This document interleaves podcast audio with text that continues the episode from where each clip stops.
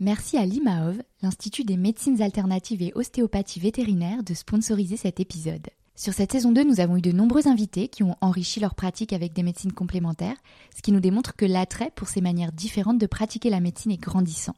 L'IMAOV propose des formations de grande qualité, exclusivement réservées aux vétérinaires, et ce depuis 25 ans. Une formation diplômante en ostéopathie qui prépare au DIE, diplôme inter-école ostéopathie vétérinaire, mais aussi en acupuncture et également bien sûr en physiothérapie et phytothérapie. Les sessions de formation se déroulent en région parisienne ou lyonnaise, en petits groupes, ce qui permet de consacrer 50% du temps à pratiquer. C'est important aussi de dire que vous pouvez bénéficier d'une prise en charge par l'organisme OPCO-EP ou d'autres organismes comme FIFPL ou France Travail par exemple. Si vous aussi vous avez envie de faire les choses autrement pour soulager l'animal et être dans la prévention, en complément de la médecine allopathique et du curatif bien sûr, je vous invite à consulter le site internet imaof.com où vous trouverez toutes les informations utiles. Merci à l'IMAOF de soutenir ce podcast. Et maintenant, place à l'invité. Écoutez le monde vétérinaire autrement sur Veto Micro, un podcast produit par Thémavet. Bonjour, je suis Marine Slove, vétérinaire touche à tout, journaliste et fondatrice de Thémavet. Moi, je suis Sophie Hulford, vétote multicasquette, et je me suis fixé comme objectif l'amélioration du quotidien des vétérinaires. Bienvenue sur la saison 2 du podcast qui donne la parole aux vétérinaires. Vous entendrez ici des consoeurs et des confrères, praticiens ou non, raconter leur parcours professionnel, avec leurs réussites, leurs joies, leurs difficultés et leurs échecs aussi parfois. En se confiant sur une tranche de leur existence et en interrogeant leur quotidien professionnel, ils nous démontrent qu'il y a mille façons d'être vétérinaire. Nous avons voulu ici nous raconter tel que nous sommes vraiment. Parler de notre rapport au métier bien sûr, mais aussi et avant tout de notre rapport à la vie, à l'animal, à la planète. Ici, pas de tabou, pas de langue de bois et surtout pas de culpabilité. Vous êtes ici chez nous, mais surtout, vous êtes ici chez vous. Belle, écoute Bonjour à tous et bonjour à toutes. Aujourd'hui, sur Veto Micro, j'accueille vétérinaire Miaï Gouzou. Bonjour Miaï. Bonjour Sophie. Alors Miaï, tu es diplômée de l'Université de Liège en 2013 et tu es aujourd'hui vétérinaire spécialiste en stomatologie et dentisterie. Donc DIP EVDC, European Veterinary Dental College, et tu travailles chez Advesia Avidisi.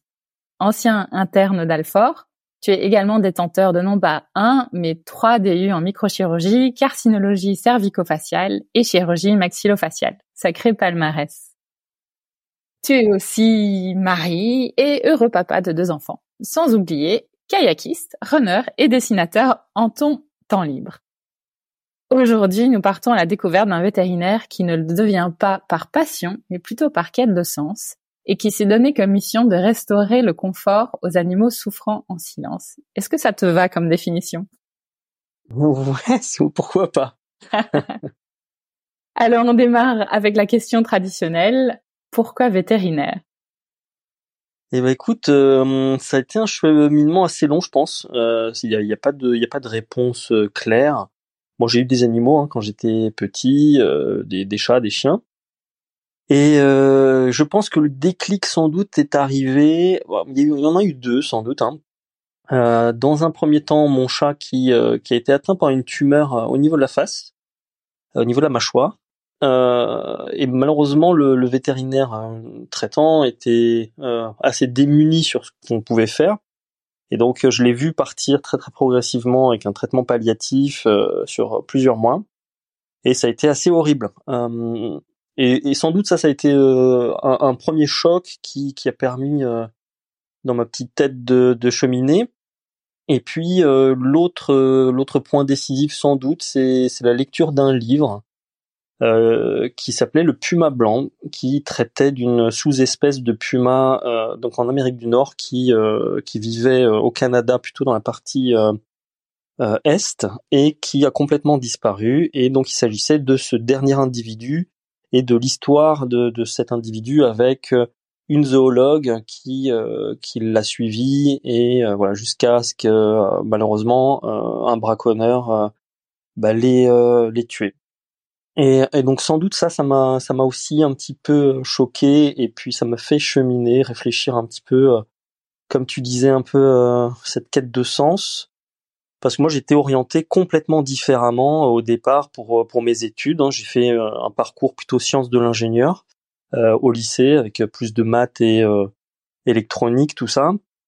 Et, et c'est vrai que bah, à la lecture de ce livre, je me suis dit non, mais en fait je veux je veux vraiment être utile je veux, je veux que ça serve à quelque chose, mon métier, qui, qui soit un petit peu plus, plus grand que simplement euh, ingénieur ou designer à l'époque je voulais faire.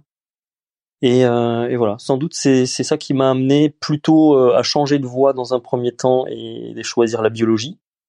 Euh, donc j'ai fait une fac de bio, euh, donc une licence de bio, et de par cette licence de bio, Ensuite, j'ai entendu parler du concours euh, en Belgique euh, et c'est parce que j'étais pas spécialement orienté vers vétérinaire au, départ et, euh, et donc je me suis permis de, de présenter ce, ce, concours à l'époque. C'était la dernière année du concours euh, belge et bah j'ai été euh, j'étais admis. Donc voilà, c'est comme ça un petit peu que je suis arrivé vétérinaire. Et est-ce que tu fais un lien entre euh, bah, tes ambitions de départ et ce que tu fais aujourd'hui Est-ce qu'il y, a des liens à faire en termes de compétences euh, ou c'est absolument pour toi deux mondes complètement différents? Bah, c'est sûr que moi j'ai un, petit côté artiste euh, au départ. C'est vrai que je fais des euh, ce qu'on appelait à l'époque quand j'étais en école primaire au collège un atelier d'art. Donc je faisais de la sculpture, je faisais du dessin, de la peinture. Et c'est vrai que j'avais ce, ce, côté un peu artiste, j'aimais bien parce que c'est une échappatoire, euh, c'est assez sympa, c'est reposant. Et euh, sans doute, euh, bah après, bon, il y a le dessin technique pour euh, pour l'ingénieur, l'ingénierie. donc tout ça, ça se recoupe peut-être. Après, avec les, les, études vétérinaires, c'est vrai que bah, j'aimais bien dessiner des planches d'anatomie, euh, je me rappelle que quand, quand j'étais vers la fin de mon cursus euh, en chirurgie, on nous demandait de, de, faire des petits devoirs, de redessiner les, les chirurgies euh, que, que l'on avait faites dans la journée, de faire des schémas explicatifs. bah moi, je prenais vraiment du plaisir à, à dessiner. Je faisais ça vraiment super détaillé et puis je voyais la tête après des des, des chirurgiens de nos profs qui regardaient ça. Waouh Mais en fait, moi, j'adorais quoi. Et donc c'est vrai que cette sans doute, j'aime bien tout ce qui est bah, anatomie, j'aime bien hein, tout ce qui est repère dans l'espace et tout. Et, euh, et, donc, il doit y avoir euh, forcément, ça doit se recouper un petit peu avec euh, l'ingénierie aussi. Enfin, je veux dire, finalement, euh, bah, les vaisseaux, c'est des petits tuyaux, hein, c'est euh, c'est les circuits imprimés, bah, c'est le circuit nerveux. Bah, voilà, tout ça, c'est oui, il y a sans doute un petit peu de, de similitude, mais bon, ça s'arrête là, quoi. Je, je dirais pas qu'il y a une continuité pleine. Euh, mais euh, mais oui, si si je devais compléter un petit peu, bon, c'est vrai que là pour pour les dernières publications qu'on a faites, bah tu vois, c'est moi qui me suis chargé des des schémas explicatifs euh, anatomiques pour les lambeaux, etc. Et donc c'est c'est quelque chose qui me suit encore un petit peu quand même. Ah bah c'est chouette. Alors, tu as fait tes études en Belgique, comme tu l'as dit. Ton accent ne te trahit pas, ni pour le côté belge, ni pour ni pour euh, voilà le, le côté euh, roumain. C'est finalement seulement ton nom qui, qui nous donne quelques indices, Mia Iguzu. Euh, tu arrives en France en 1989, qui est une date fatidique hein, pour la Roumanie car il s'agit de la révolution roumaine contre le régime de Ceausescu. Est-ce que tu as des souvenirs de cette époque ou peut-être des récits transmis par tes parents? Non, non, j'ai des, des, souvenirs assez précis parce que évidemment pour un enfant, bon à l'époque j'avais 5 ans, c'est euh, c'est une période forcément un peu traumatisante. Hein. Tu changes toute ta vie, euh, ton environnement il change complètement, euh, tu, tu vois de, de, nouvelles choses, et donc il y a forcément des flashs qui me qui me restent. donc oui, je, je, me souviens très très bien du voyage, surtout de, de, des étapes qu'on est passé par Berlin. Je me rappelle très bien de la, de la tour de Berlin, du S-Bahn qui qui passait à côté ensuite, qu'on est arrivé euh, aux Pays-Bas, puisqu'on est resté plusieurs mois aux Pays-Bas, mais euh, on voulait pas me, me, scolariser en tant que, que réfugié. Et euh, finalement, mes, mes parents, euh, à travers une association euh, d'entraide française qui s'était implantée à ce moment-là dans le village natal de mon père, eh bien, il avait, il avait eu un contact d'une personne à Bourges, donc dans le centre de la France, et euh, bah, on a tapé à, leur porte. Donc on a traversé la Belgique, euh, une bonne partie de la France. On est arrivé euh, à Bourges.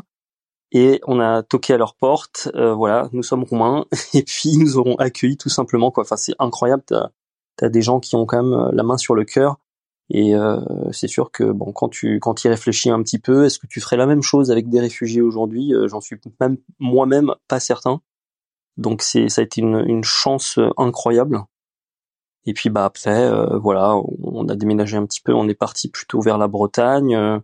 mais voilà, c'est comme ça qu'on est arrivé en France. Et puis donc oui, j'ai des souvenirs très très précis. J'ai des souvenirs de mon premier contact avec le fromage camembert euh, avec euh, les, les, premiers mots français, euh, oh là là. Et voilà, donc oui, oui, ça c'est des choses qui, qui restent forcément. Hein. C'est t'as as beau avoir que 5 ans, c'est les les premiers souvenirs hein, généralement, mais là là c'est vraiment bon un contexte particulier, un peu un peu traumatisant quand même pour pour un gamin. Euh, même si je pense que finalement j'en ai pas eu de séquelles majeures, euh, mais mais forcément ça ça impacte forcément ta vie quoi. Tu as des apprentissages en particulier que tu retires de, de ça, justement? Quelles influences ça a pu avoir sur ta vie? Euh, Je sais pas trop. Euh, je pourrais pas te dire comme ça, mais mais par contre, quand euh, bah mon, mon premier gamin, euh, Matei, euh, a eu euh, l'âge que j'ai eu quand je suis arrivé en France, quand j'ai fait cette traversée de l'Europe là, ça m'a fait ça m'a fait quelque chose. Je me souviens très très bien de ce moment-là quand il a eu 5 ans euh, et donc je me suis je me suis dit euh, waouh je me suis un petit peu vu dans ses yeux quoi et donc ça c'est c'était un petit peu euh, ouais un souvenir euh, après est-ce que est-ce que je peux te dire je pense que j'étais ça m'a forcément un petit peu introverti cette ce chamboulement dans dans ma vie et j'étais plutôt un gamin assez en retrait hein. pendant toute la scolarité j'étais pas quelqu'un de qui allait spécialement vers les autres. Et je ne sais pas si c'est pour ça aussi que j'ai choisi le métier de vétérinaire. Est-ce que c'est le contact avec euh, les gens qui, euh, qui me faisaient peur de prime abord et que je me suis dit bêtement hein, que c'était les animaux que je voulais sauver euh, avant les humains, ce qui est finalement complètement à l'opposé de la réalité, hein, parce qu'évidemment au bout de la laisse ou au bout de la poignée de la cage, il y a, un propriétaire hein, forcément. Mais c'est dans la tête d'un gamin, ça, joue peut-être, ou d'un adolescent, c'est, peut-être euh, effectivement. Je jamais fait de, psychanalyse, mais euh, c'est pas, pas impossible.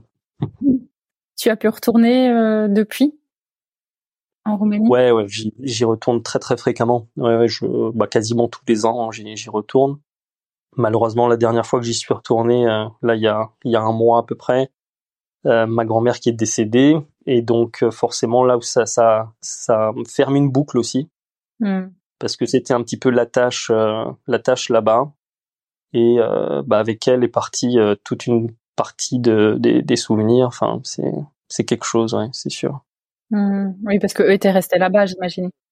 Oui, oui, eux ils étaient ils étaient restés là-bas, mes grands-parents. Donc c'était c'était notre attache là-bas. ma tante qui qui elle était partie en Allemagne à Munich, elle est revenue récemment là, enfin les dernières années pour s'occuper d'elle. Et euh, donc c'était, euh, je pense aussi pour elle euh, important quoi de de de voilà de s'occuper un petit peu de, de ses parents avant que, ce soit trop tard et, le retour aux sources. Et moi-même, pour l'anecdote, tu vois, je, je, parle que roumain à mes enfants parce que je voulais justement garder un petit peu ce lien pour qu'ils puissent se faire comprendre et puis comprendre leurs leur arrière-grands-parents Bon et du coup forcément là c'est euh, là dernièrement c'est ça fait un choc quoi parce que tu te dis bon bah voilà je sais pas si ça a servi à grand chose mais euh, au moins ils l'ont connu un petit peu et euh, bon, pour moi ça me ça me tenait à cœur quoi hein, franchement ouais, je comprends je comprends une page qui se tourne finalement mais c'est quand même un, un, livre qui a été ouvert moi je le vois un peu comme ça Ouais, ouais, complètement. Moi, je pense que de toute manière, pour pour les enfants, c'est une chance. Hein. Moi, j'ai une mmh. femme qui est orthophoniste et donc elle s'occupe uniquement d'enfants en difficulté, souvent des, des réfugiés d'ailleurs. Euh, je pense que c'est une chance hein, pour euh, pour les pour les pour les enfants de d'être bilingues ou trilingues. Enfin, je veux dire, c'est un tremplin extraordinaire après parce que ça leur euh, ça leur ouvre l'esprit. C'est euh, c'est un apprentissage qui se fait souvent plus facilement à terme. donc oui, je pense que c'est forcément un bon point pour eux, un bon départ. Hmm. Bon, ben merci beaucoup pour ce partage. Revenons-en aux, études justement. tu étudies donc à Liège. Comment se passe ton cursus? Tu es impliqué, impliqué dans le folklore estudiantin? Je sais que tu es pas mal impliqué dans le sport aussi. Ouais, moi, moi en fait, c'est un peu complexe parce que quand j'étais à la fac de bio, donc à Rennes, euh, je, je faisais du, du canoë-kayak et euh, j'ai commencé le haut niveau et j'ai représenté la Roumanie en canoë. Donc canoë slalom, c'est la discipline olympique là, avec les piquets rouges et verts.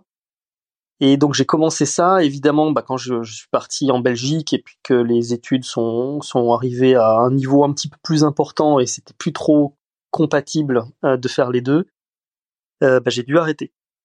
Euh, donc effectivement, je, faisais un petit peu de, de canoë-kayak, puis après bah, j'en faisais encore un peu en loisir, puis là ça fait quelques années que j'ai un petit peu lâché.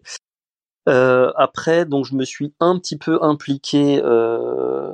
En fait, moi, je, je suis pas baptisé, donc euh, le, le, le bisutage euh, en Belgique là, ça a été ça a été une période assez délicate d'ailleurs pour moi parce que euh, en fait en première année tout le monde est mélangé, donc c'est c'est super, hein, l'ambiance est vraiment très sympa. Et au bout de la première année, quand tu rentres en deuxième, euh, bah, tu as les, le folklore qui commence, euh, donc les, euh, euh toutes les activités estudiantines. Euh, et donc moi j'ai commencé euh, le baptême et bon j'ai tenu pas très très longtemps parce que il y avait un petit peu trop d'alcool pour moi. et, et donc quand j'ai arrêté, malheureusement, bah, toutes les, personnes que, que je côtoyais à ce moment-là elles ont subi une sorte de lavage de cerveau et elles ont arrêté complètement de, de m'adresser la parole. J'ai trouvé ça euh, incroyablement dur. Euh, donc, euh, donc moi, je, heureusement, euh, il y avait une autre association, donc le, le, cercle des cercle liégeois vétérinaires, le CLV, qui existait. Donc ça m'a permis d'avoir de garder une activité sociale, de me trouver d'autres d'autres amis, et puis que, que j'ai gardé depuis, heureusement. Euh, donc des liens assez forts qui se sont créés par la suite. Heureusement, tous les tous les baptisés sont pas comme ça, hein, mais euh, malheureusement, je suis tombé sur des personnes qui étaient pas pas trop de confiance. Donc euh, donc oui, je me suis impliqué dans le CLV, j'étais secrétaire euh, du, cercle. Et puis une année ou deux, après je me suis occupé des activités plus.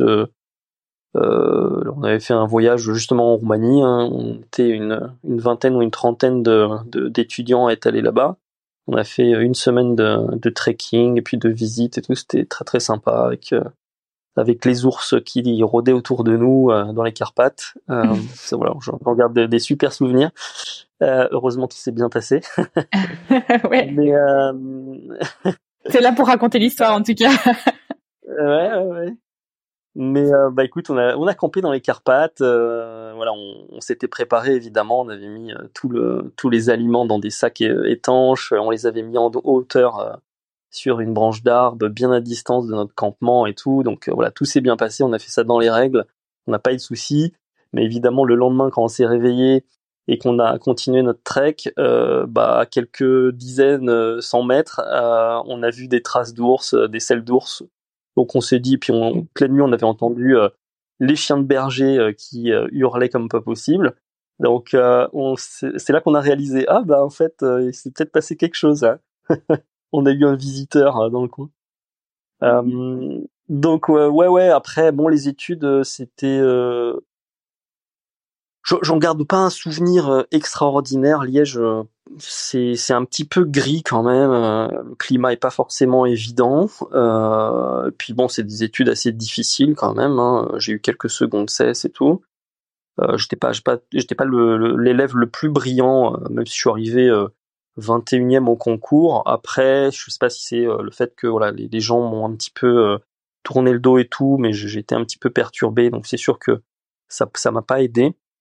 Et euh, mais bon, le, le, le, le point important, c'est d'avoir euh, terminé et puis de d'avoir trouvé une voie qui me qui me convient.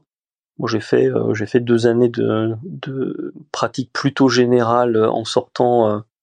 Euh, enfin, j'ai continué d'abord par un internat à, à Maison Alfort parce que je me suis dit quand même qu'il fallait que je complète un peu mes connaissances. Je me je me sentais pas complètement prêt.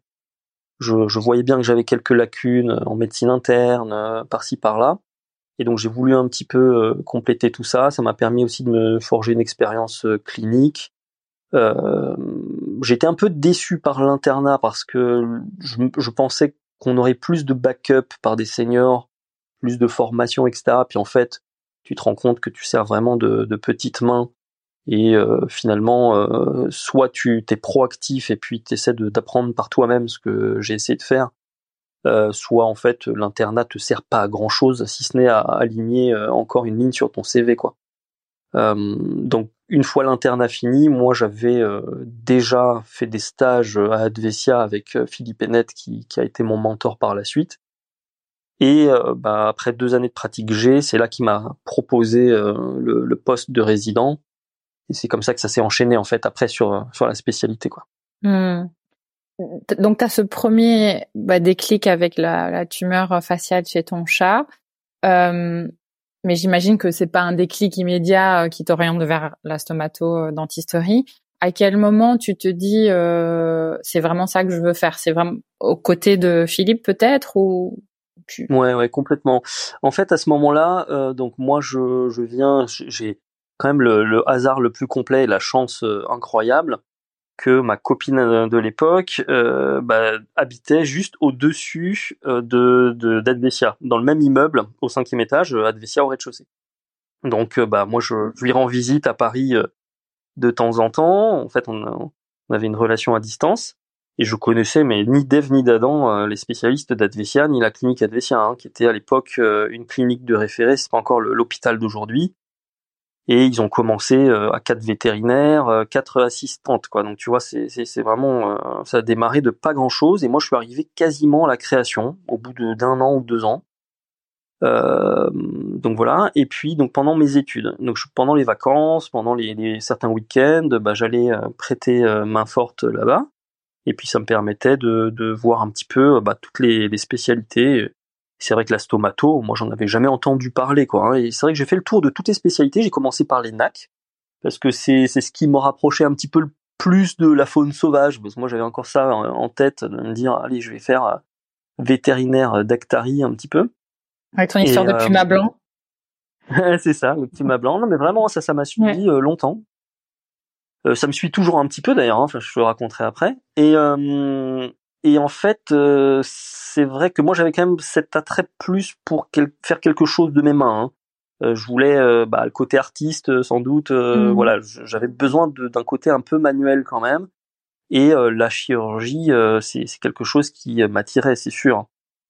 Après quoi en chirurgie exactement? Parce que de la chirurgie, bah, ça va de, de la chirurgie ophtalmologique, en passant par la neurochirurgie, en passant par la chirurgie des NAC, que sais-je et la stomato, mais j'en avais jamais entendu parler parce que dans le cursus général vétérinaire, ça j'apprends ça à personne, mais euh, il y a euh, une à deux heures de stomato.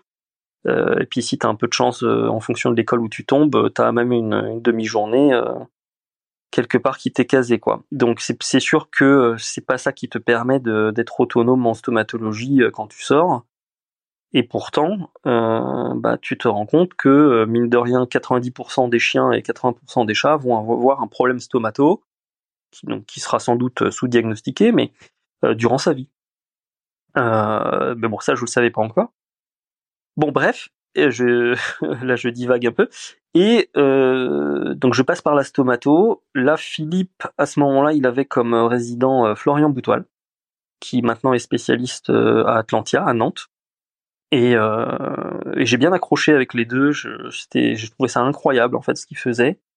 Et je me rappelle très très bien du moment où j'ai vu Philippe avec Florian qui avait fait ce qu'on appelle une attelle interdentaire euh, sur une fracture de la de la mandibule. Donc euh, en gros tu te sers euh, des dents, tu mets un fil de cerclage métallique pour les pour stabiliser, pour réduire la fracture, et puis tu viens couler une résine composite pour le, stabiliser le tout quoi.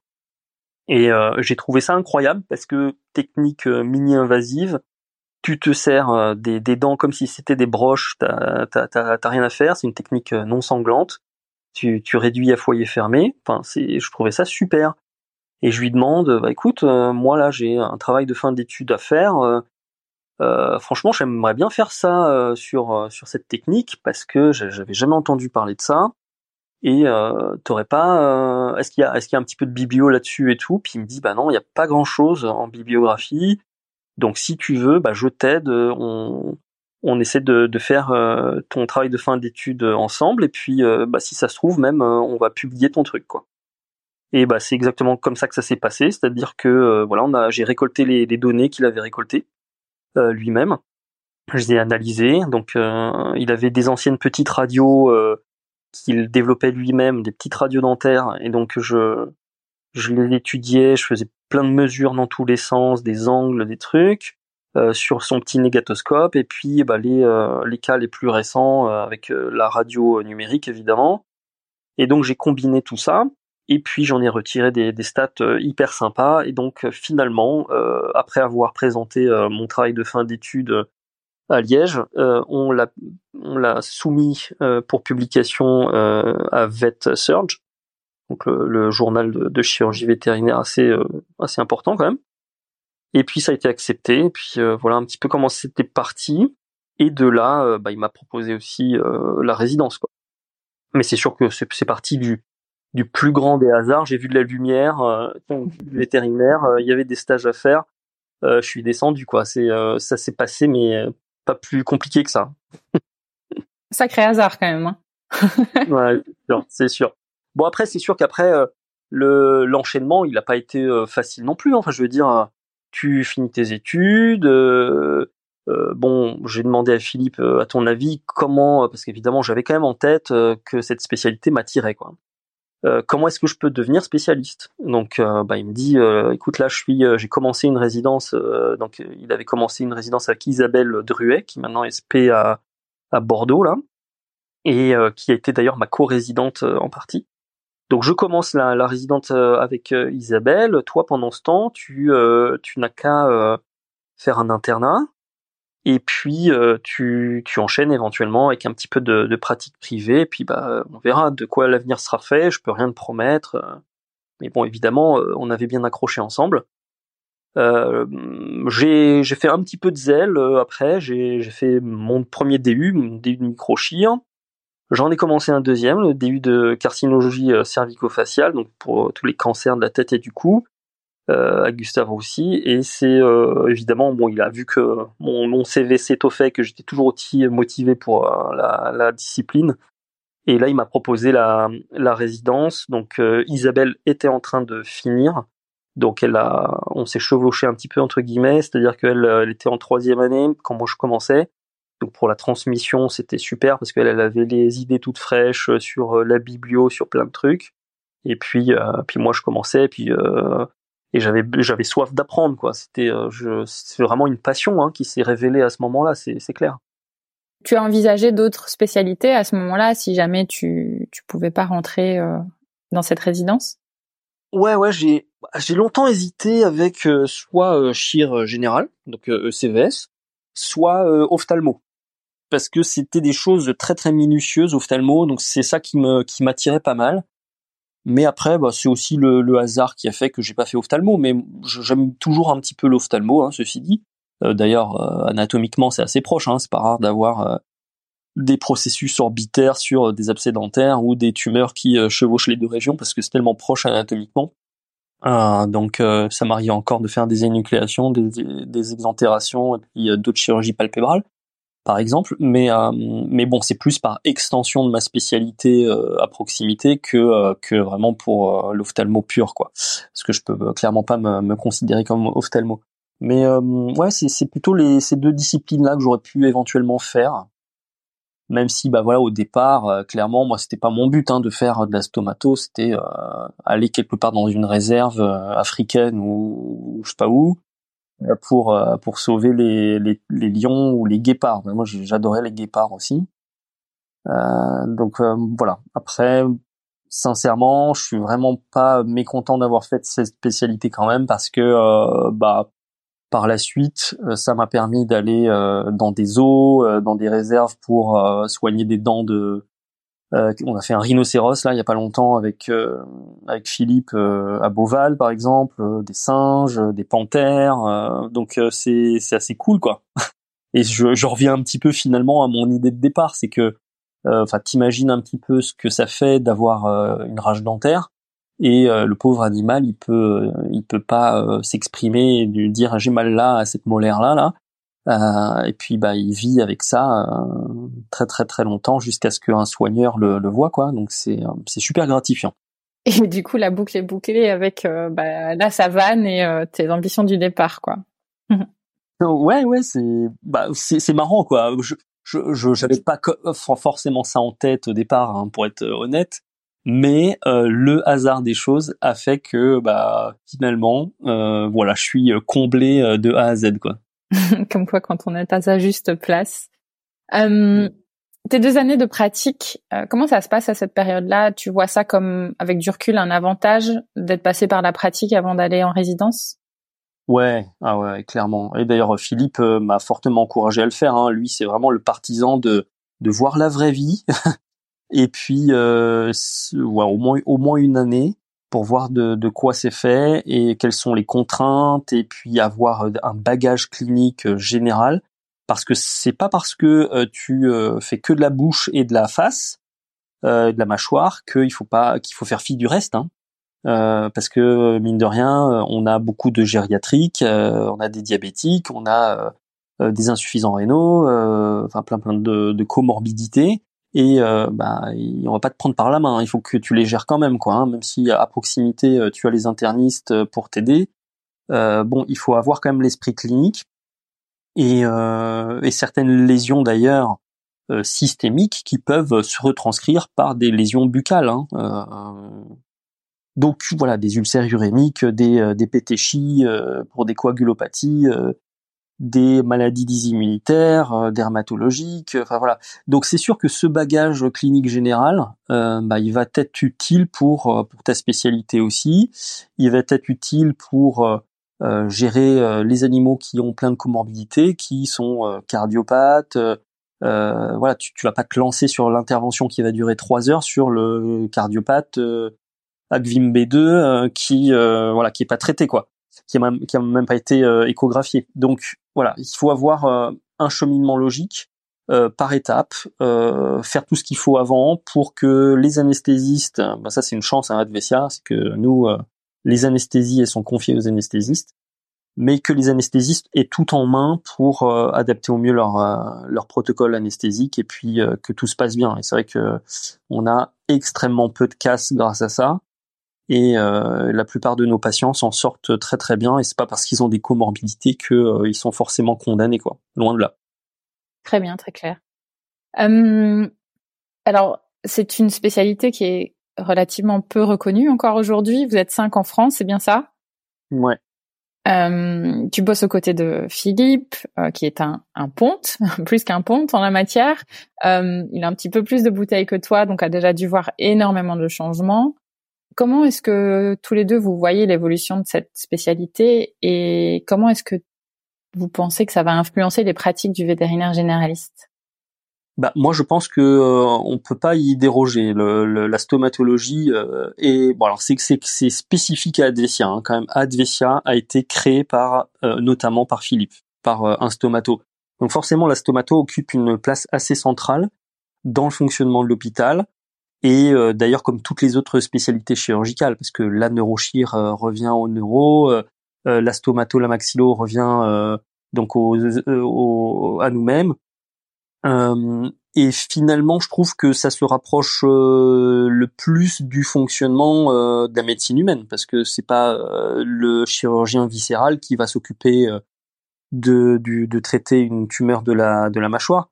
Et donc c'est, je trouve que le, le cheminement il est complètement logique. Après, le souci, c'est qu'on est tellement peu représenté en France et que malheureusement Philippe, il a eu euh, à peu près, euh, bah, c'est lui qui a, finalement euh, formé tous les spécialistes actuels en France. Hein.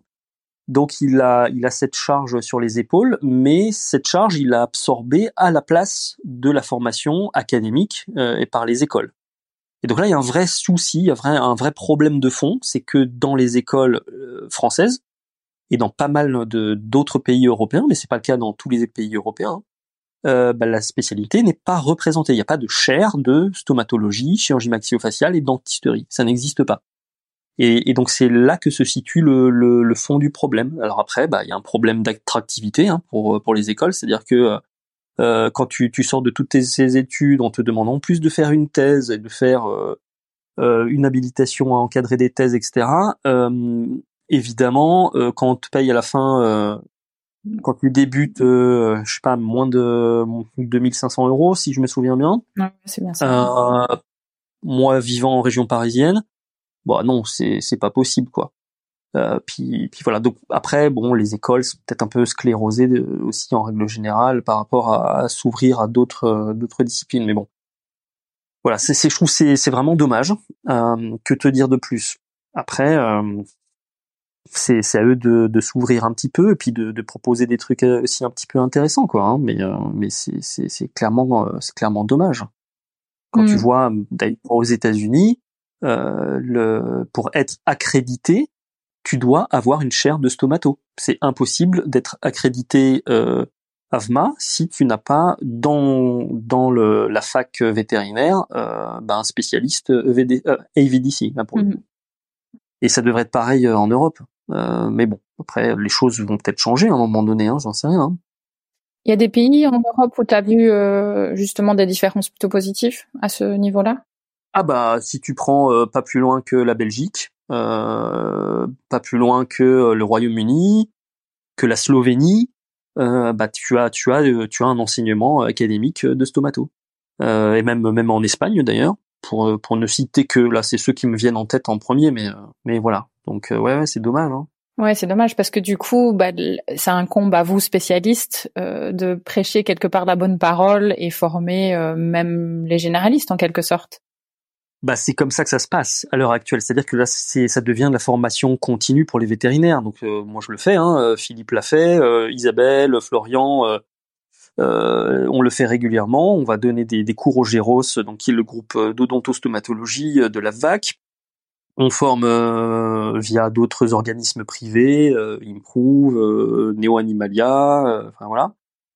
Donc, donc c'est comme ça que ça se passe à l'heure actuelle, mais ça devrait pas être le cas parce que ce, cette discipline qui finalement est, importante, parce que c'est pas pour rien qu'il y a autant de dentistes, de stomato et de maxillo humains, euh, et ben elle est quasiment pas représentée euh, dans le milieu vétérinaire français, quoi. Donc euh, oui, il y a un souci. Est-ce que euh, est-ce que quelqu'un au, au niveau euh, académique euh, l'a l'a repéré, l'a mise en évidence? Ça, c'est un petit peu moins évident, moins sûr. Hmm. Mm. Bon, ben on croise les doigts alors du coup. Qu'est-ce qu'on peut faire C'est d'autre? ça. en fait, t'as- pas grand-chose à faire. Ouais. Faut attendre. Après, c'est voilà, c'est une bouteille euh, lancée à la mer. Ouais. hein, qui sait peut-être que, que quelqu'un va me contacter pour euh, dire allez, viens faire des, des piges à l'école. hein, pourquoi pas Bah, Mais écoute, à l'heure euh, actuelle, non, ça n'a pas été, ça pas été le cas. Écoute, très bonne bouteille à la mer, on est, on a quand même pas mal d'écoute, bon, donc euh, à bon entendeur. Voilà, exactement. Qu'est-ce que, qu'est-ce que ça implique pour toi d'être spécialiste? Euh, bah, un engagement moral à plusieurs niveaux. Euh, déjà, euh, pour la spécialité en elle-même, il faut que tu euh, diffuses euh, bah, la connaissance. Donc ça, ça passe par le fait que tu euh, seras un jour amené à former un résident. Donc moi, j'y pense euh, maintenant fortement. hein. Ça fait huit ans que j'ai commencé la stomato. Donc je commence à avoir un petit peu de bagage et euh, j'aime bien faire ça. C'est-à-dire que l'enseignement euh, en soi est quelque chose qui m'a intéressé depuis très longtemps. Et, euh, et je le fais déjà un petit peu au quotidien, c'est-à-dire que bon Philippe, euh, il a déjà eu une résidente après moi, donc je, je la co-formais aussi. Là, on va en prendre une bientôt, euh, Perrine euh, Catelin, qui va qui va commencer en janvier. Donc euh, c'est c'est un cheminement, je dirais logique. Après moi, en parallèle, je suis aussi au comité éducatif du collège. Donc cet engagement de diffuser en fait les connaissances et puis de, de diffuser la spécialité plus largement, c'est-à-dire que- qu'elle euh, croisse hein, justement, et ben c'est quelque chose d'important. Après évidemment, quand tu as un résident, tu as aussi un engagement moral de l'accompagner de A à Z, c'est-à-dire que tu le fais bénévolement, hein, mine de rien. Euh, bon, il t'aide un petit peu au quotidien, mais pas pas trop au début. Au début, c'est plus toi qui l'aide que lui ne t'aide. Et donc, tu as un engagement moral de d'essayer de le de l'emmener au, bout, euh, parce que c'est quand même un chemin euh, où il y a pas mal d'embûches, euh, qui, qui est difficile psychologiquement. Faut, faut tenir euh, le coup pendant trois ans, euh, au moins trois quatre ans, euh, avec des horaires de travail euh, assez élastique, tu as peu ou pas de vie personnelle. Et donc voilà, faut faut quand même être un bon support aussi pour pour la personne qui qui s'est lancée dans dans la même discipline que toi. C'est c'est un petit peu bah c'est comme c'est du compagnonnage en fait. Hein. C'est un petit peu le principe. Euh, et après, bah, d'autres objectifs, c'est de, de, rester confraternel, parce qu'évidemment, tu peux pas en vouloir euh, au vétérinaire traitant de ne pas tout savoir en stomato, parce que bah, il a clairement pas eu la formation, quoi. Donc, euh, toujours rester confraternel par rapport aux, éventuelles choses qui auraient pu être faites euh, précédemment, et que les vétérinaires, forcément, euh, ils vont dire à un moment donné, ah bah ouais, bah mon vétérinaire, il m'a pas dit tout ça, ou bah c'est bizarre, il a même pas ouvert la bouche ou à peine. Euh, bah oui, mais bon, en même temps, euh, voilà. Donc il faut faut rester pragmatique et, simplement expliquer que bah le, le généraliste, euh, il vous soigne pas les dents non plus, quoi. Hein, donc euh, c'est c'est normal. D'autant plus vu le contexte qu'on vient de de décrire. Ouais, complètement, complètement. Et, et ça m'arrive d'ailleurs des fois d'expliquer hein, le contexte. Hein, C'est-à-dire que moi j'ai rien à cacher. Hein, la formation euh, académique, elle est ce qu'elle est. La formation d'un vétérinaire, elle se veut euh, tout d'abord très généraliste parce que euh, elle ne va pas former que des vétérinaires canins. elle va fermer, former aussi des, des vétérinaires dans toutes les autres espèces, pour les denrées alimentaires, pour les laboratoires, pour l'inspection. Et donc forcément, bah, tu as une sorte de dilution. C'est très très généraliste et euh, la spécialisation, ton orientation finalement, elle vient euh, après l'école. Puis euh, ton métier, tu l'apprends quand même grandement après l'école. Hein. Tu as des bases, des, bases qui peuvent te permettre de te débrouiller, mais je me souviens de mes débuts. Hein. Je peux pas dire que j'ai été un, vétérinaire extrêmement compétent les, premières heures de ma pratique. Hein. Et enfin, je pense que tout le monde l'a ressenti quoi à un moment donné quand il a commencé. Et c'est normal. Comment euh, comment est-ce que tu vois la perception du spécialiste par le propriétaire? Euh, bah, Nous souvent, quand, quand les quand les propriétaires arrivent chez nous, ils sont euh, souvent un petit peu en détresse euh, parce qu'ils ont déjà eu un, un cheminement de, de, soins assez long. Ils ont eu des, des convenus, ils ont eu plusieurs euh, avis vétérinaires, ou alors la chance d'avoir un vétérinaire qui connaît bien ses limites et qui nous réfère directement le cas mais ils sont préparés.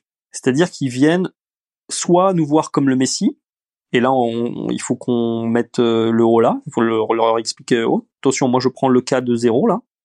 Euh, soit ils sont extrêmement bien préparés et euh, ils sont contents simplement que bah, y ait la spécialité qui existe déjà. C'est pas rare qu'on nous dise ah c'est tellement bien qu'il y ait un dentiste ou un stomato pour les pour les animaux, je m'y attendais pas, c'est super. Et donc euh, voilà.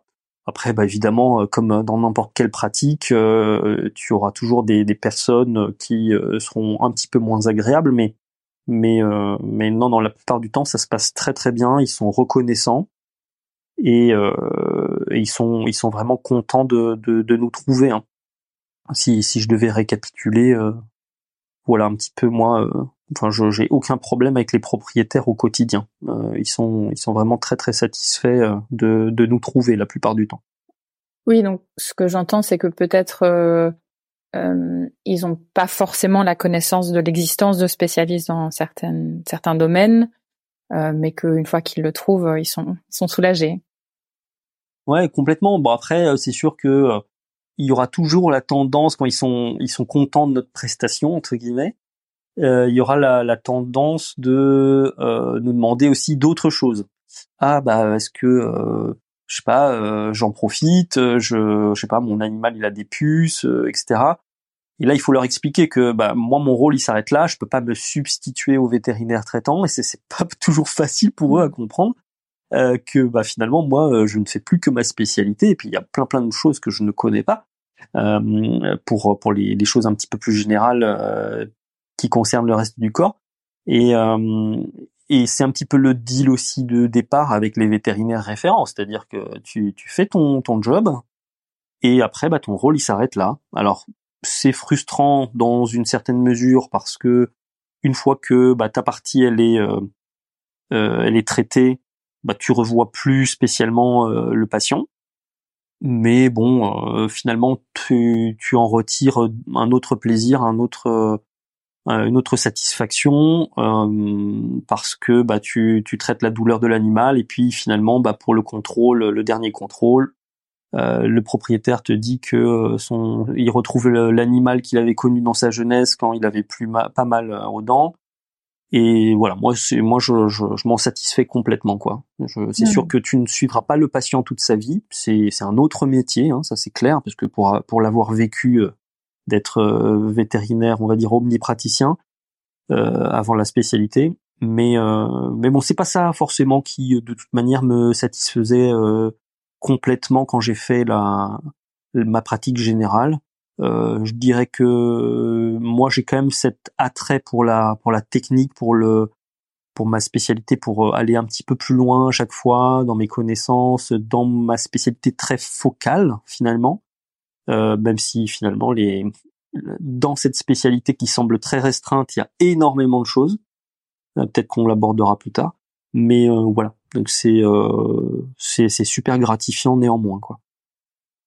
Écoute, si tu veux, on peut l'aborder maintenant. J'allais faire une transition sur un autre point. Donc, si tu as envie d'aller dans le détail de tout ce que finalement ta spécialité elle englobe, je t'en prie. Eh ben, allons-y. Hein. bah, écoute, le, c'est sûr que quand, quand on pense à la dentisterie et que, d'ailleurs, quand j'ai exposé le fait que je voulais commencer la spécialité euh, à mon dernier job euh, en tant que généraliste, je me souviens très bien. Ah quoi, tu vas t'occuper que de faire de détartrage et puis des extractions dentaires. Donc non, euh, parce que le détartrage, c'est comme l'asepsie pour n'importe quelle intervention chirurgicale. Donc c'est-à-dire c'est c'est rien quoi. C'est c'est le début. C'est le début. Après, évidemment, tu auras parfois des extractions dentaires, mais surtout bah tu as la parodontologie avec la chirurgie parodontologique, comment euh, pouvoir conserver une dent qui euh, est compromise par l'extérieur, qui a perdu son tissu de soutien, euh, faire des greffes osseuses, des techniques de régénération, des greffes de gencives, voilà ce genre de, de procédures. tu as évidemment tout ce qui est endodontie, donc les traitements endocanalaires, ce qu'on appelle communément les dévitalisations. Euh, mais il n'y a pas que ça. D'ailleurs, il y a des pulpectomies partielles, euh, des apicectomies avec des traitements rétrogrades. Enfin, globalement, tout ce qui se fait chez l'homme peut se faire chez l'animal, hein, globalement. Euh, tu as l'orthodontie. Euh, t'as des t'as des chiens qui vont euh, qui vont durant leur développement avoir une dent qui se positionne complètement anormalement et puis qui va blesser les tissus mous et qui va lui faire très mal. Ça va faire des, des ulcères, etc. Euh, et donc tu peux la remettre dans l'axe pour que euh, l'occlusion soit à nouveau euh, restaurée. Donc là, tu peux utiliser des techniques orthodontiques. Alors elles seront sans doute un petit peu moins poussées que chez les humains parce que c'est quand même assez rare qu'on soit amené à faire des arcs complets en nickel, titane, etc. Mais des techniques par élastique, des des plans inclinés palatins, euh, des braquettes, euh, voilà, des, des, choses comme ça, euh, des, des, techniques un petit peu plus simples la plupart du temps, mais sont complètement envisageables avec des traitements qui sont de courte durée parce que évidemment tu vas condenser la croissance qui chez un humain va prendre à peu près 16 ans en 12 mois. Donc évidemment c'est c'est hyper rapide. après tu vas avoir évidemment toute la, la chirurgie maxillofaciale. Et donc là, tu as euh, la chirurgie malformative avec euh, les, euh, les fentes palatines, la biopalatine. tu vas avoir aussi la chirurgie traumatologique avec les fractures de mâchoire, avec la pose de plaques d'ostéosynthèse, des mini plaques verrouillées. tu peux faire des attelles interdentaires, tu peux faire des, blocages maxillomandibulaires, tout plein d'autres choses. Tu as évidemment la chirurgie oncologique. Alors ça, c'est un peu plus mon dada là, parce que moi, c'est vers ça que je me suis orienté pas mal. Donc c'est tout le traitement euh, des tumeurs euh, de la mâchoire, de la face. Euh, voilà, donc ça c'est super sympa pour moi parce que bah, jusque là c'était des choses qui souvent étaient considérées comme inopérables et là je, je retombe un petit peu sur mes pieds, c'est-à-dire que dans mon jeune âge avec mon chat qui j'ai vu mon chat avoir cette cette tumeur qui lui a pris toute la face et finalement il en est décédé ça a été euh, voilà quelque chose que je voudrais plus que les, les propriétaires puissent euh, vivre. Et, et donc voilà, là j'en retire énormément de satisfaction, vraiment parce que quand tu arrives à proposer quelque chose de curatif, alors que jusque là les statistiques te disaient que la médiane de survie pour un carcinome épidermoïde de chat, si je prends que cet exemple, c'est de 60 jours. Et ben euh, voilà, là c'est euh, c'est ce qui me, je pense, me donne le plus de satisfaction à l'heure actuelle. Et puis bah t'as toute la chirurgie salivaire aussi, euh, parce que les annexes salivaires, ça fait c'est englobé dans nos prérogatives aussi. voilà, donc c'est finalement extrêmement large comme comme comme discipline, comme sous-discipline et comme pratique. Donc tu vas tu vas aller de la chirurgie euh, la plus élémentaire au niveau dentaire euh, jusqu'à la grosse chirurgie oncologique euh, où tu tu refais la face d'un chien ou d'un chat. D'ailleurs, je l'ai même pas abordé, mais on fait aussi un petit peu de chirurgie orthognatique, c'est-à-dire que quand tu as des déformations très très sévères de la mâchoire avec une déviation qui fait qu'il se percute pareil euh, la gencive, le palais, euh, les lèvres avec euh, les dents parce que les mâchoires du bas ou du haut sont complètement tordues. bah, tu peux restaurer une occlusion qui est centrée grâce à des techniques d'ostéotomie et de plaques de reconstruction pour restaurer une occlusion qui est quasiment normale ou normale. Et là, pareil, ça c'est super sympa aussi à faire. Euh, des choses que euh, j'aurais même pas encore envisagé si euh, j'avais pas fait d'ailleurs mes DU hein, parce que là pour le coup c'est c'est l'application la plus parfaite de avec la chirurgie oncologique du type de traitement qu'on qu'on qu'on peut faire maintenant et qu'on n'aurait pas envisagé peut-être il y a cinq ans quoi. Des formations qui se complètent bien du coup. Ah ouais, ça se complète mmh. super bien. Ça, ça a été très enrichissant parce que bah, euh, j'ai fait au final euh, six ans de DU euh, avec des chirurgiens humains, des maxillos, des, des ORL aussi. Et, et forcément, tu échanges, tu gardes des contacts, euh, tu, euh, tu, tu as des, des conseils euh, par après quand tu finis tout ça, mais parce que voilà, tu t'as fait des amis aussi. Et, et je, je, suis toujours d'ailleurs hein, les programmes de, de formation, les les euh, bah, l'espèce d'éducation continue aussi qu'ils font pour eux. Bah moi j'ai l'occasion aussi euh, la, chance de pouvoir les suivre également notamment à, à Gustave aussi tous les ans. Donc c'est euh, ça, ça, me permet aussi de, de, maintenir un petit peu mon niveau de connaissance au plus haut niveau même par rapport à ce qui se fait en humaine quoi. Donc l'application pour mes patients elle est quasiment instantanée sur ce qui se fait chez les humains. Mmh, ça c'est vraiment super. sympa aussi. Et pendant ta résidence, elle est focus petits animaux ou tu as une partie aussi euh, équine rurale? Alors c'est là que ça devient un petit peu complexe parce que dans la théorie tu es un, un omnipraticien euh, sur la stomato, donc tu as un diplôme qui euh, te permet de pratiquer sur toutes les espèces. Et dans la pratique, on te demande un case log euh, qui est uniquement dévolu aux carnivores et, au, et tu as simplement une quarantaine de cas de euh, d'exotiques ou euh, autres animaux quoi. Ce qui ne te permet pas réellement d'être autonome sur euh, toutes les espèces. Donc clairement, moi je me considère pas parce que je sais que tu as interviewé mmh. Alex clairement pas vétérinaire dentiste équin, stomato équin. Lui il fait des choses incroyables chez les chez les chevaux que moi jamais je pourrais envisager parce que je n'en ai juste pas l'expérience et pas la formation pratique. Et même d'un point de vue théorique, même si on a des, questions d'examen sur euh, l'équine, hein, euh, en théorie on a une vingtaine de pourcents de questions euh, sur sur l'équine et sur les autres animaux. Bon, en pratique, je peux pas pas pas dire avec toute honnêteté que je puisse le faire, quoi. Donc non, non, non.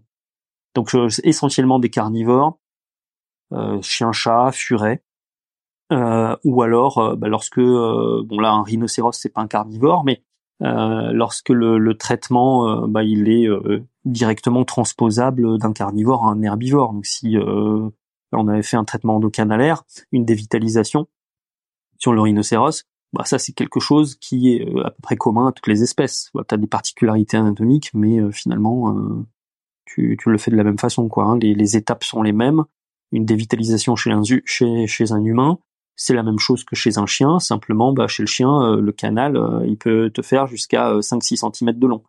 Ce qui est, ce qui est voilà, techniquement un petit peu plus délicat. est un petit peu plus long. D'où aussi des fois la, surprise de certains propriétaires ou même de certains vétérinaires par rapport au coût de ce type d'intervention, parce qu'évidemment, bah, il faut rajouter le temps et puis le temps anesthésique, parce que tout ce qui se fait vigile chez l'homme bah, se fait malheureusement sous anesthésie générale chez les carnivores, quoi. Donc c'est pas tout à fait le même contexte. Hmm. Alors ça a l'air passionnant. Tu as, cité un nombre de choses que je n'avais absolument pas connaissance. Euh, du coup, ma question, elle est, si on est vétérinaire généraliste, à quel moment on réfère? Euh, Bah, je dirais euh, le plus tôt possible. non, mais en fait, bah tout dépend parce qu'il n'y a pas il y a pas de réponse tranchée. Si tu veux, un vétérinaire que j'ai vu euh, que j'ai suivi euh, pendant toute la formation modulaire euh, du Géros, par exemple, ou d'Improve, qui va avoir fait voilà deux, trois, trois ans finalement de formation continue, bah, n'aura pas le même niveau théorique et pratique qu'un vétérinaire qui est sorti d'école ou qui s'est jamais formé dans le domaine. Donc après, bah, c'est à chacun hein, de connaître ses limites. Euh, moi-même, je connais mes limites. Enfin, je veux dire, je vais pas me lancer sur des choses que je ne connais pas. Si je ne fais pas de, de cheval, c'est parce que je ne connais pas le cheval. Euh, donc voilà, c'est euh, c'est après à chacun. Malheureusement, bah, tout le monde n'est pas forcément conscient de ses limites. Ça, c'est un problème. Euh, on, t'as forcément des personnes qui sont un petit peu plus cow-boy euh, et puis d'autres qui seront vachement euh, en retrait et dès lors que ça sort un petit peu de ce qu'ils ont connu, ils vont s'arrêter et référer. Bah, je serais plutôt d'avis de référer euh, le plus tôt possible, parce qu'évidemment, au final pour le pour l'animal, c'est un parcours de soins qui sera souvent moins long, et pour le propriétaire, c'est aussi une satisfaction globale qui sera plus élevée parce que son vétérinaire lui a permis très rapidement de se faire orienter vers euh, le, spécialiste, quoi, euh, qui, qui normalement euh, est en mesure de traiter la question. Donc je dirais voilà, c'est une chaîne de soins. après, il y a forcément des actes qui sont réalisables par un vétérinaire lambda. Hein. Il n'y a pas forcément besoin d'être spécialiste pour pour les faire. Une extraction d'une incisive de chien ou de chat, je veux dire, faut pas être forcément spécialiste pour le faire. Néanmoins, faut avoir le matériel à la fois pour faire l'extraction, le matériel diagnostique, avoir une radio dentaire, ce qui euh, est essentiel en fait dans notre spécialité parce que il suffit que tu laisses un fragment de racine euh, tu n'as pas anticipé euh, une variation anatomique d'une racine pour que ça se passe très mal parce que si tu laisses le fragment qui entretient l'infection, eh ben, ton infection elle part pas. Donc ça c'est un exemple parmi d'autres. Hein. Mais euh, voilà, c'est pas c'est pas être présomptueux que te que de dire euh, que euh, voilà il faut parfois savoir référer. C'est je dirais la logique dans une chaîne de soins quoi. Voilà, c'est c'est normal. Mmh. Parfois aussi, la difficulté est, que la personne ou le vétérinaire n'a pas connaissance de des possibilités qui s'offrent à il ou elle aujourd'hui. Dans le sens où, bah, comme la profession a évolué, notamment dans cette spécialité-là, euh, qu'on ne sait pas forcément euh, qu'il y a tout un panel de choses euh, auxquelles on pourrait avoir accès ou des méthodes qui ont évolué. Ouais, je suis complètement d'accord avec toi et je pense que bah, tous ceux qui nous écoutent actuellement bah, auront plus de notions. Ouais, voilà, exactement. voilà, il faut écouter le podcast. Hein, non, mais tu as complètement raison. Mais après, bon, je te dis, on se, on, essaie de se donner du mal pour euh, diffuser un petit peu l'information. Euh, là, euh, Philippe va présenter des, des confs à la vac. moi, après, je prends le, le module en janvier du Géros, euh, puis en juin ou en mai, je sais plus. Enfin voilà, on n'arrête jamais. Hein. on, se, on ne fait pas que de la clinique, on fait aussi de l'enseignement. Mm. Mais c'est vrai que pour le moment, cet enseignement, il est plutôt dévolu à la formation continue que pour l'enseignement initial. Donc euh, voilà, après c'est à chacun aussi de d'avoir la volonté de se former. Tout le monde n'a pas un attrait pour la discipline néanmoins. Et euh, c'est vrai que maintenant, bon, il y a de plus en plus de vétérinaires qui se regroupent euh, en clinique pour être à plusieurs, et c'est c'est profitable parce que bah tu auras, auras une personne qui sera plus, on va dire, le stomatologue du groupe, l'autre qui sera plus l'échographe du groupe, et je pense que c'est une bonne façon aussi euh, de d'améliorer les connaissances et puis le, le parcours de soins du patient euh, au final. Mm. Moi, je suis pas du tout à, euh, de d'avis de séquestrer euh, ma, ma spécialité à, aux spécialistes. Euh, bah, parce que bah, je veux dire ce que ce que je fais, c'est-à-dire euh, tous ces, programmes de formation euh, en sont un peu la preuve, quoi. Hein, c'est que je pense que c'est nécessaire pour euh, diffuser le plus possible la spécialité, en fait. Donc oui, oui, c'est c'est important. Bien dit, merci pour ça. J'ai encore besoin de ton avis en tant que spécialiste. je n'arrête pas. Comment est-ce que tu perçois la corporatisation de la profession? Tu crois tu travailles dans une grosse structure alors moi, j'ai la particularité de travailler dans une grosse structure qui est pour l'instant encore indépendante, Advesia. Et ce qui est plus trop le cas des autres euh, CHV, hein, pour la plupart. Il y en a peut-être un ou deux encore, mais euh, donc moi, c'est vrai que ce côté indépendant me plaît beaucoup, et c'est pour ça que, je suis resté, parce que tu as forcément euh, cette liberté, et là tu peux vraiment parler de liberté, parce que tu as vraiment personne au-dessus de toi, aucune hiérarchie qui va te mettre une pression importante par rapport au chiffre d'affaires euh, ou quoi que ce soit. Mais évidemment, après, il faut pas euh, euh, être dupe. notre profession, forcément, on vit parce qu'on fait du bénéfice. Donc ça c'est compliqué de répondre à la question parce que c'est l'évolution un petit peu naturelle de la profession, j'ai l'impression dans la plupart des pays et il faut pas forcément aller à contre-courant.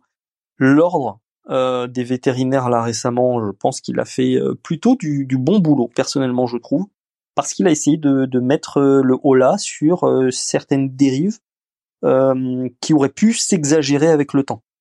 Donc s'il y a un cadre qui se constitue, ça ne peut être que profitable à la profession. Et profitable bah, aux professionnels en premier lieu. C'est-à-dire qu'ils vont avoir la liberté toujours de prescrire ce qu'ils veulent, ils sont pas obligés de vendre les croquettes, ils sont voilà. Euh, et puis, euh, à côté de ça, c'est sûr que ça te permet, à la fois aux grosses structures, aux hospitalières, mais aussi aux plus petites cliniques, bah, d'avoir des moyens financiers qui sont importants. Et ben, c'est sûr que euh, tu as, une évolution technique qui, euh, qui ira plus rapidement vraisemblablement parce que bah, tu as, la machine derrière qui, qui peut te faire ton, ton support. quoi. Donc j'ai pas d'avis tranché là-dessus.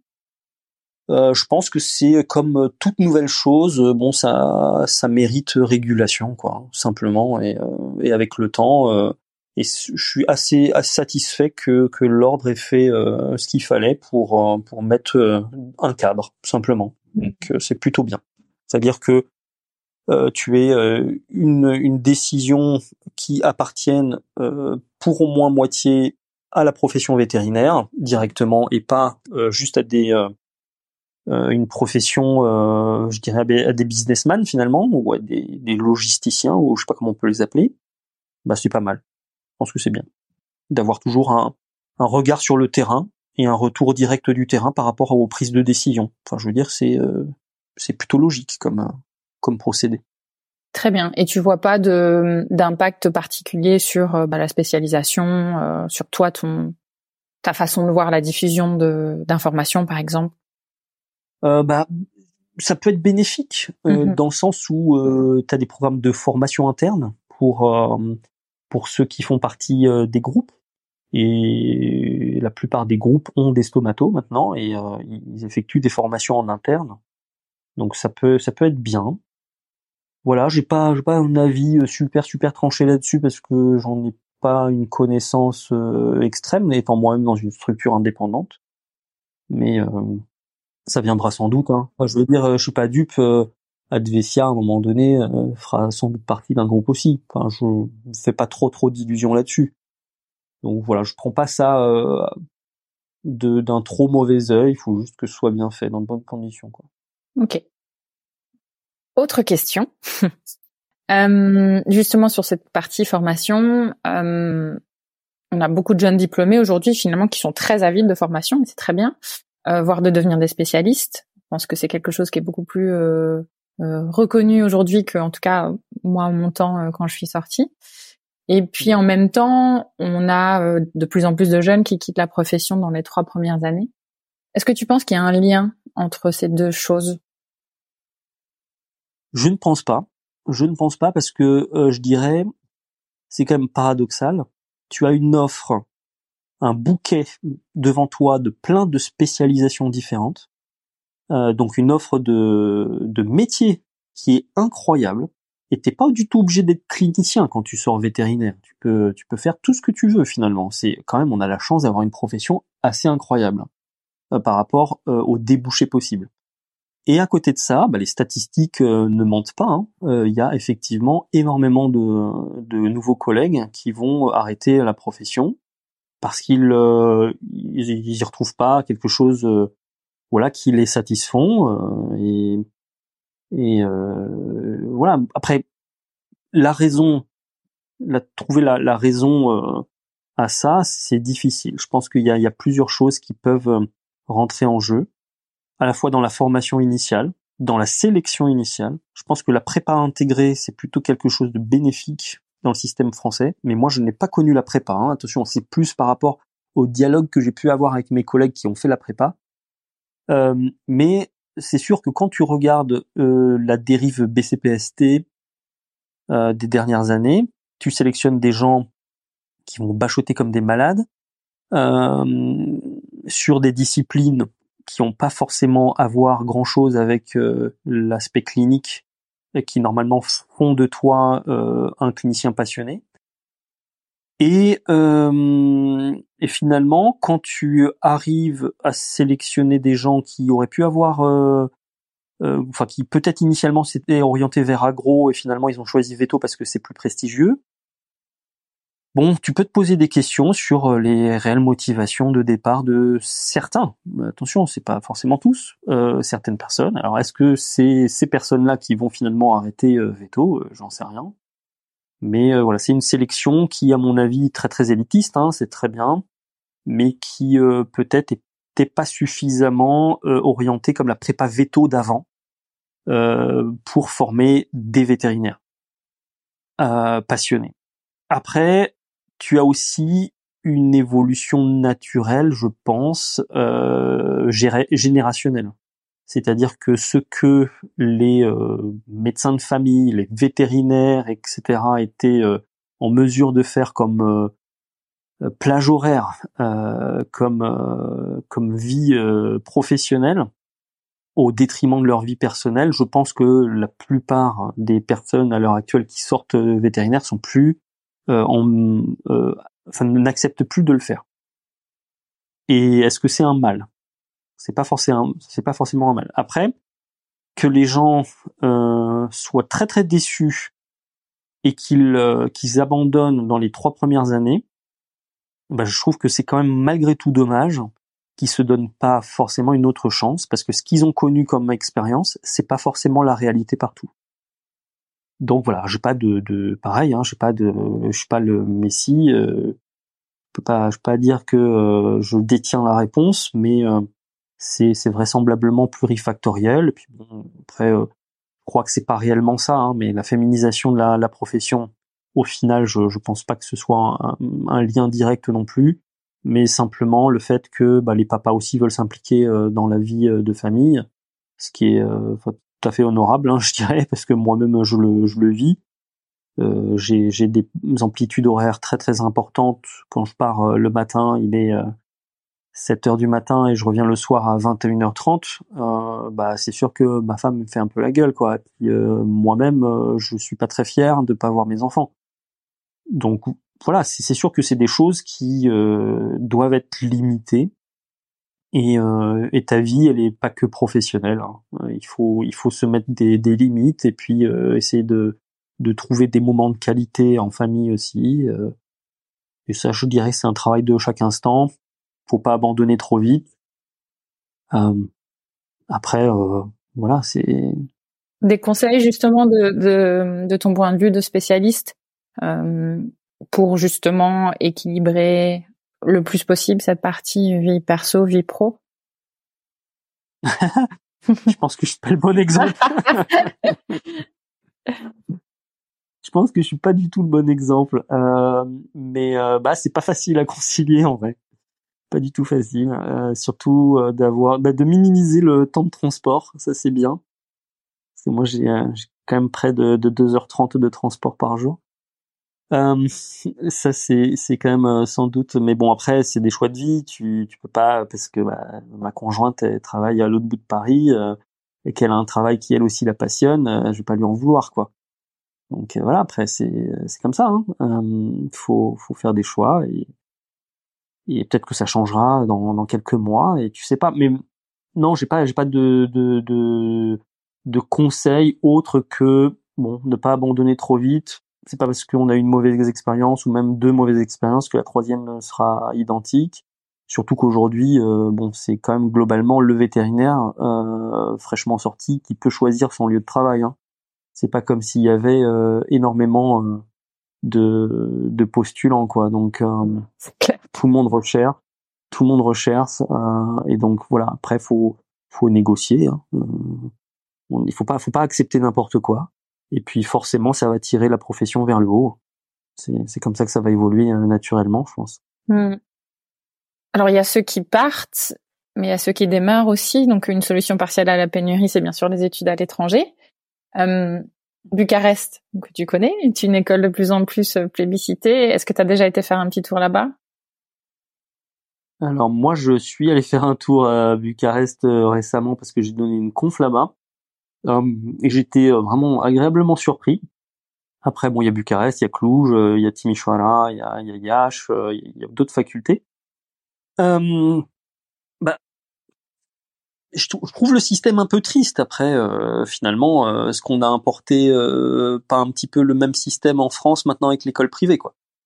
Mais oui, c'est un peu un peu triste de payer assez cher ses études de partir euh, dans la vie avec déjà des dettes et euh, de devoir euh, pendant les premières années de pratique devoir les rembourser. Mais voilà. Moi, moi je suis pas particulièrement fan de, de, ce système un petit peu finalement anglo-saxon où tu, dois payer tes études et puis après il faut, faut faut rembourser tout ça quoi. Moi-même étant boursier bah je trouve ça triste. Après non les, les, les études vétérinaires euh, dans, à l'étranger sont pas forcément de mauvaise qualité. Hein, ça c'est, je pense que c'est faux, parce que moi-même étant euh, formé à Liège, les Liégeois étaient plutôt très mal vus euh, au départ, avant, mmh. avant l'essor de toutes ces nouvelles formations.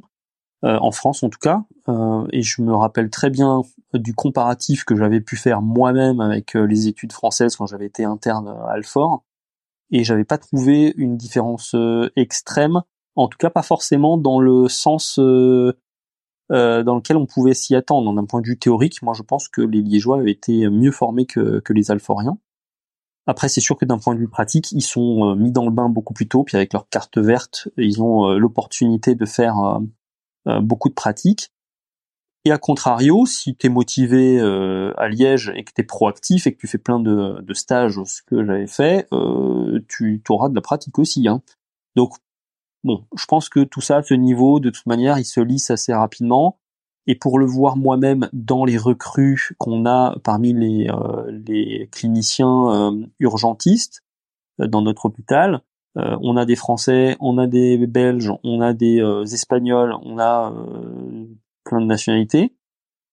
Et au final, au bout de, de l'année de formation, le niveau, il est lycéen. donc parce que bah, tu as une formation, euh, toutes les toutes les semaines, ils ont euh, ils ont deux formations. Ils ont la pratique clinique au contact des spécialistes et c'est euh, vraiment tu apprends dans le bain quoi.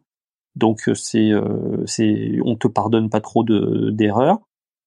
Et au bout d'un an, si t'es si t'es venu pour pour ça, pour apprendre et pour pour progresser, bah tu tu as le même niveau que n'importe. Enfin, tout le monde a le même niveau quoi. Parce que bah, évidemment, les Français vont progresser aussi. Hein dans ce contexte-là. Donc non, non, je pense que c'est pas forcément un problème. C'est un petit peu triste, hmm. néanmoins. c'est plutôt comme ça que je le vois. Oui, au final, je reviens sur ton point sur euh, le niveau. Euh, au final, est-ce que c'est juste une histoire de motivation et que c'est vrai, moi je me rappelle bien, étant sortie de Belgique aussi, euh, ce côté français anti-belge, ils sont moins bons que, que les Français. Bon, au final, comme toi, je suis d'accord, hein, c'était pas, je pense pas le cas ça a été euh, dévié maintenant sur les autres pays euh, et est-ce que c'est plus des a priori qu'autre chose je pense et que bah au final ces gens-là s'ils ils sont prêts justement à aller à l'étranger à débourser de l'argent pour devenir vétérinaire, c'est qu'il y a aussi une réelle motivation derrière et que quand bien même euh, les études seraient peut-être euh, moins bonnes, je doute, euh, la motivation fait que euh, ils s'alignent comme tu l'as très bien dit assez rapidement. Oui, après c'est, je pense, c'est plus une question de caractère que de d'école. Hein. C'est-à-dire que tu, moi, je me rappelle que dans ma promo, j'avais des, euh, des collègues qui, euh, qui étaient déplanqués et euh, t'en avais d'autres qui étaient super motivés. Et ben, je me rappelle que moi, dans mon groupe euh, des, des motivés, on va dire, euh, ben, il y a une grande partie qui ont qui ont fait une spécialité par par ailleurs, qui sont partis aux États-Unis pour faire une spé de dermato, qui sont partis je ne sais où pour faire une une spé de, de chirurgie. Donc, si t'es proactif, tu enfin, en gros, euh, tu, tu as la volonté, tu peux le faire. Enfin, c'est pas, pas un souci. Ça sera pas, pas forcément facile pour tout le monde. Tu as des personnes qui ont des facilités d'apprentissage, d'autres moins. Mais euh, tu, te donnes les moyens, euh, tu peux y arriver, quoi.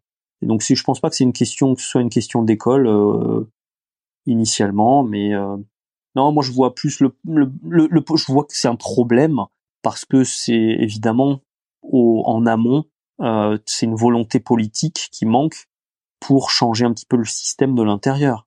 C'est ça en fait qui fait qu'il y a des gens qui euh, qui partent euh, à l'étranger parce que le système français sans doute est un peu élitiste. Moi j'ai un, un, parcours un peu différent, un peu atypique hein, parce que moi j'ai pas commencé euh, vétérinaire, j'ai fait une fac de bio qui préparait pas du tout au concours vétérinaire au concours B à l'époque.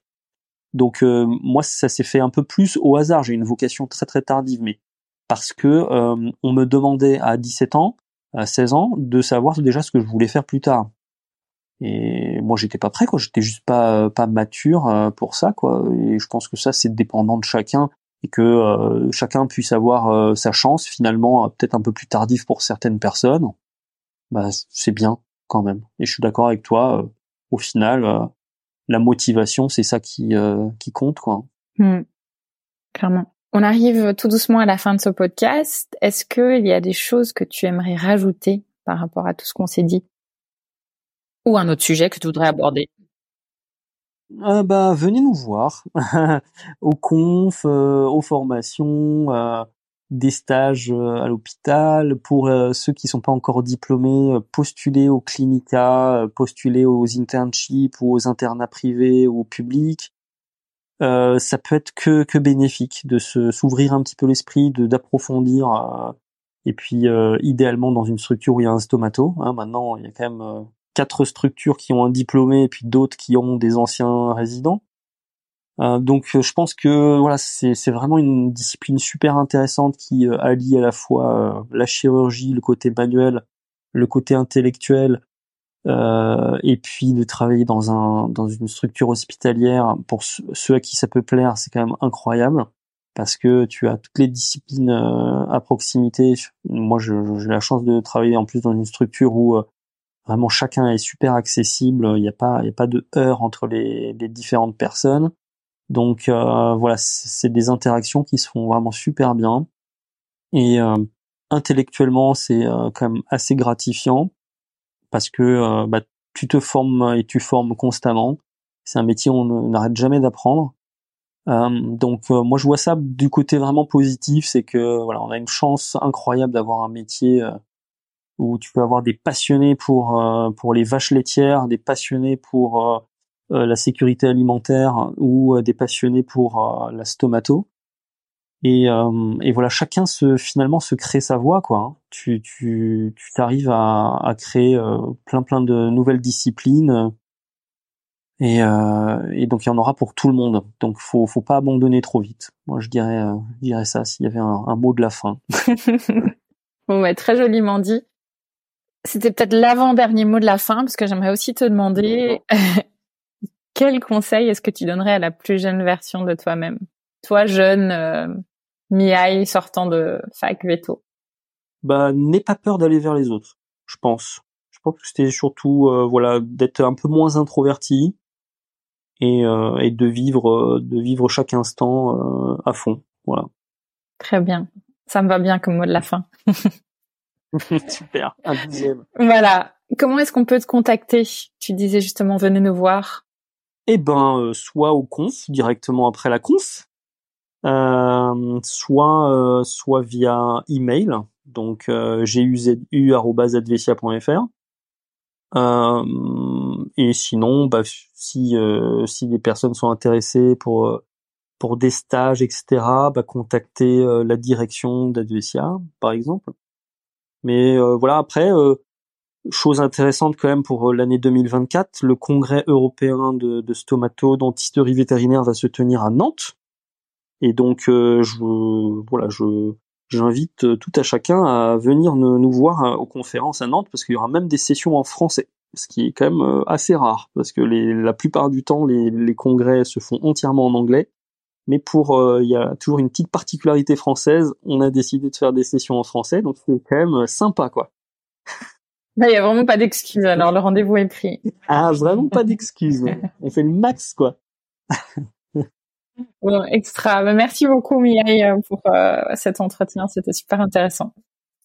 De rien, ça a été très sympa. Merci. Merci d'avoir écouté cet épisode de Veto Micro. Si le cœur vous en dit, partagez-le à vos amis et à vos collègues, abonnez-vous au podcast et mettez-nous une note de 5 étoiles avec un gentil commentaire. C'est ce qui nous permet de remonter dans les classements et de donner de la voix à la profession. Si vous souhaitez participer à Veto Micro, nous suggérer des invités ou tout simplement nous écrire, faites-le sur l'adresse podcast.temavette.fr. Prenez soin de vous et à la semaine prochaine pour écouter une nouvelle façon d'être vétérinaire.